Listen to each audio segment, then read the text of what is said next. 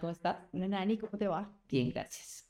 Bueno, el tema de hoy es rol entre hermanos. Así es, vamos a hablar de las relaciones entre hermanos, de nuestro rol como padres en esas relaciones y cómo podemos ayudarlos a moldearlos de manera que sean más armónicas y que les permitan sostener esa relación al largo del tiempo. Claro, porque nosotros escuchamos muchas veces que a medida que ellos van creciendo van teniendo más conflictos. Así es. Y hemos tenido también temas de papás que aún ya los niños siendo adultos o jóvenes eh, no están teniendo una relación muy buena. Sí, se empeora, se empeora basado en premisas equivocadas que tal vez nosotros como papás estamos eh, impartiendo eh, y afectando pues sin querer y, digamos la forma en la que esas cosas que nosotros decimos y esas cosas que los obligamos a hacer o, la forma en la que mediamos eh, afectan a partir de ahí la relación entre ellos. Cuando ellos ya tienen la capacidad de tomar esas decisiones respecto a esa relación, ya, ya están hechos los daños. Dos pequeños están teniendo una discusión y nosotros usualmente como papá lo primero que hacemos es tender a darnos ni siquiera preguntar qué ha pasado, sino que a saltar, a asumir de que el más grande fue, o a veces el más chiquito porque es el más quieto, y no escuchamos qué es lo que ha pasado. Entonces, bueno, a mí me gustaría decirles a los papás que primero, si escuchamos nosotros la discusión y vemos que está creciendo la discusión, yo siempre tengo una regla que obviamente en la casa no se va a permitir pegar ni, ni maltratar físicamente nada. Pero entonces como familia tendremos que tener ese límite, ¿no? Es decir, en esta casa no nos pegamos. Tenemos que imponer cuáles son nuestros límites, el estilo que tenemos. Eh, la regla de no nos pegamos debería ser la regla ideal en los hogares, porque eh, en el punto en el que pegarnos está bien en algunos casos, pues ya estamos enrollados en una circunstancia que va a ir volviendo complejas todo el resto de nuestras relaciones. Que hablaremos en otro podcast porque no deberíamos pegar nunca a nuestros hijos, ¿no? Así es. Pero entonces digamos que cuando ya veo yo que nuestros hijos están discutiendo, que están en un modo en que ya no se están escuchando, no se están divirtiendo, ya el juego pasó a algo más eh, fuerte en el cual ya ni uno ni el otro se está escuchando invitaría a los papás a no saltar de una vez y decir, no, no, no más, aquí no se pelea, aquí no sé qué, o devuélvele el juguete a tu hermano. Ese pedazo es más crítico. Tendemos, es un instinto, es un instinto de protección. Mm, depende cómo sea la relación entre hermanos, pero normalmente mm, tendemos a caer en, la protección del más pequeño. Entonces, es el más usual, es el de, pobrecito, préstaselo a tu hermanito, no, pero no lo dejes así, no, ayúdale, oye, no seas así con tu hermano. Ese estilo de favorecimiento hacia el hermano más pequeño tiende a ser el más normal. Y en realidad lo que estamos creando ahí es un pequeño monstruo tirano versus un niño grande que se va a sentir sometido y se va a sentir eh, pisoteado y va a sentir que aquí nadie me escucha, solo les interesa a él o ella.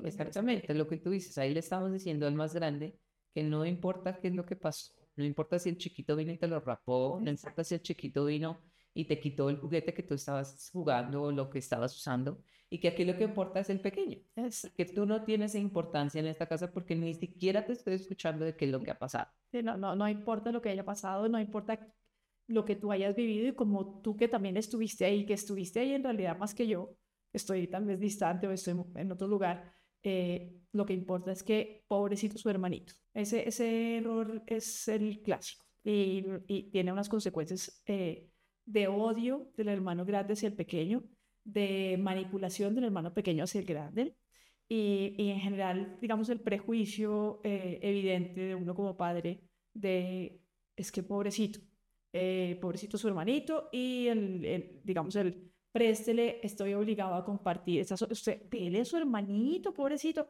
présteselo. Cuando al contrario tendríamos que tener la inteligencia y la asertividad de poderles decir quién está usando este juguete, era yo. Ok, si eres tú el hermano mayor y tu hermanito lo quiere, hay que detener al hermanito menor con el límite de cuando tu hermano está usando este juguete, por favor, esperas a que termine. Cuando él termine, lo puedes usar tú. Pero mientras tanto, es tu hermano que lo está usando. Obligar a compartir. A mí también lo que me gusta hacer entre mis hijos es preguntar por la solución.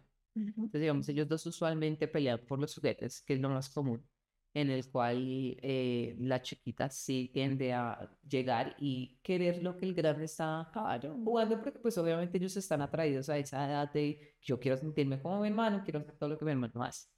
Entonces, eh, lo que a nosotros nos sirve es que llego o ellos vienen a mí y me dicen, mami, es que me quitó el juguete, que no sé qué. Entonces, en vez de yo decir, dáselo, devuélveselo, les digo, ok, ¿qué está pasando aquí?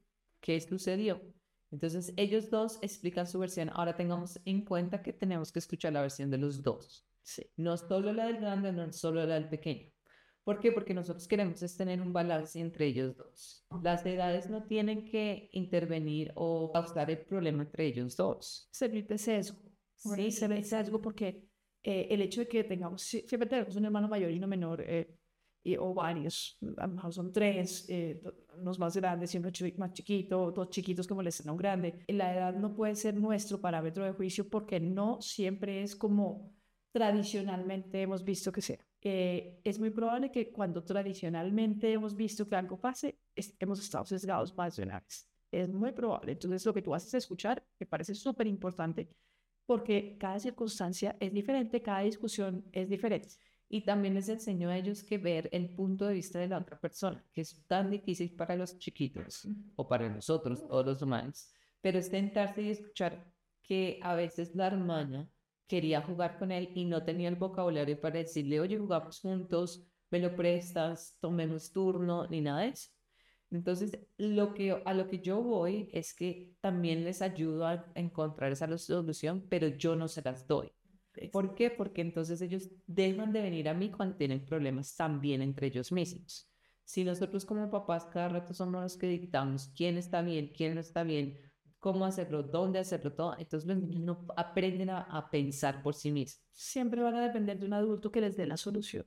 Es indispensable ayudar a los niños a que ellos puedan eh, encontrar la solución a las discusiones, encontrar la solución a los conflictos. Enseñamos un par de métodos, enseñamos cómo enfrentar ese, esa molestia, esa, diferencia y hay que la práctica, hay que practicar con ellos frecuentemente, que ellos mismos ensayen qué pasa si lo resuelvo con mi hermano, porque con eso yo ya, ah, es, pues yo como papá pierdo eh, un gran porcentaje del trabajo que no quiero hacer de tener que mediar entre ellos, que es algo súper horrible y aburrido, cuando ellos mismos pueden resolverlo de manera armónica y asertiva. Un tip que, que, quiero compartir de lo que dices es que eh, cuando ellos usualmente los resuelven solos, terminan jugando otra vez. ¿Qué es la diferencia cuando yo veo que de pronto no les puse cuidado? Es mucho más fácil y más rápido decirle, no, no, no, devuélvele el juguete. Claro. Y ya, se va. Pero me he dado cuenta que cuando hago eso, ellos se van cada uno por su lado y no son equipo. Que esto es lo que quiero tener muy, muy presente en este podcast es que nosotros hemos hablado de equipo de familia, pero realmente el equipo más valioso es entre hermanos. Por supuesto, es el equipo futuro, es el que va a sobrevivir, es el equipo que sobrevive. Mi papá siempre y mi mamá también siempre es algo que me marcaron toda la vida y ellos eran entre hermanos, no se pelean. O sea, ellos no validaban que nos frustrábamos en el que no podíamos, no podemos pelear. Punto. Punto. ¿Sí? Pero mira que yo agradezco eso, porque mis mejores amigos son mis hermanos. Mis hermanos viven lejos, pero yo los puedo llamar a cualquier minuto del día y ellos están ahí. Sí. O yo puedo mandarles un mensaje y ellos me contestan. Y aunque no estamos tan juntos ahorita por la distancia, yo sé que ellos están ahí si yo llego a necesitar y viceversa. Y mira que no lo veo con todos los adultos de hoy en día. No, lamentablemente, si tú has manejado una rivalidad entre hermanos de manera poco inteligente, lo que acaba pasando es que se distancia la relación para siempre. O se soportan y nada más. Se verán una vez al año en una fiesta familiar y hasta ahí llega lo que puedo soportarte. Eso sí les va bien. Cuando no pierden mm, por completo la conexión y, digamos, son dos familias aisladas que no tienen nada que ver entre sí. Ni siquiera los niños saben que tienen un tío o una tía. Eh, se aíslan totalmente y se, se acaba la relación.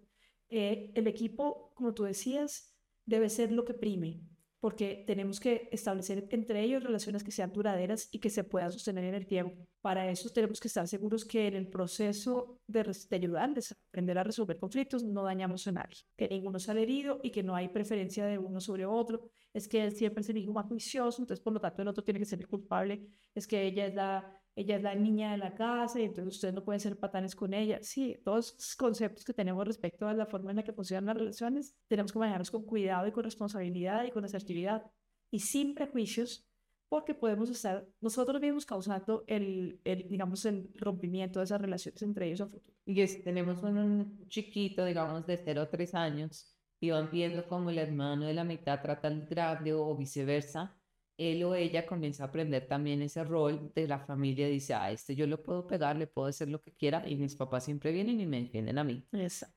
Entonces tenemos que tener mucho cuidado con eso porque nosotros no nos estamos creando esa rivalidad. Y, es nuestra intención. No, pero, no. pero lo que tenemos que tener en cuenta como papás es que siempre somos nosotros los que hemos criado esa rivalidad.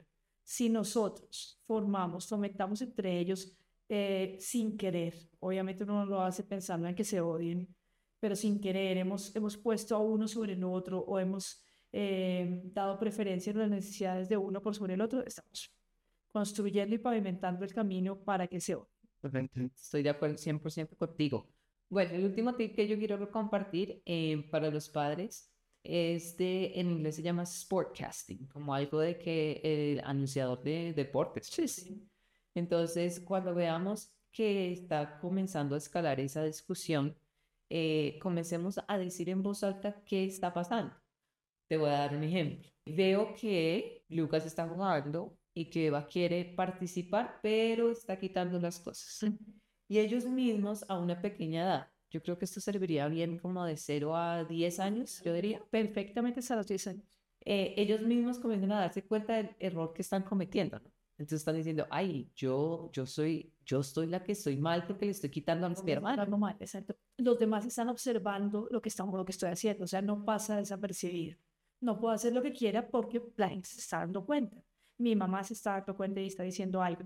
Y también los pone un poco en evidencia, digamos, eh, pone en evidencia lo feo de su comportamiento o lo poco cortés de su comportamiento, de manera que no atacamos eh, a la persona, sino la situación, lo que se está observando. Me gustaría también hablar de una regla que nosotros tenemos en la casa con objetos, porque siempre tienden a ser como el, el que causa la, la discusión. Sí, entonces si mis chiquitos llegan a discutir por un juguete o por cualquier cosa y no encuentran una manera de compartirlo, el juguete en ese momento se va. Se desaparece por unos minutos, por un día, por... Y mira que eso ayuda a que ellos dicen, uy, no, realmente quiero jugar con este juguete. O nos vamos a quedar sin ese O nos vamos a quedar Y ellos tienden a decir, no, está bien, él los puede tener un ratico y después yo, y eso también ayuda.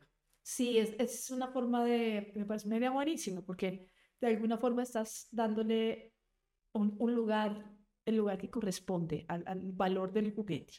Entonces, si lo quiero, ¿qué tanto lo quiero? ¿Qué tanto estoy dispuesto a perderlo con tal de tener? Si listo, me quedo con él y luego se va a desaparecer, no vamos a tener ninguno de los dos. Parece una idea muy salomónica, muy buena, que funciona. Listo. Bueno, ¿tienes algún otro tip que quieras darle a los padres? Esta semana el único es, sería que hicieran el ejercicio, si ustedes tienen hijos grandes, si tienen hijos pequeños, hagan el ejercicio de pensar en cuántos momentos, cuál fue el último momento en el que ustedes le dijeron a un hermano que tenía que ceder versus otro hermano.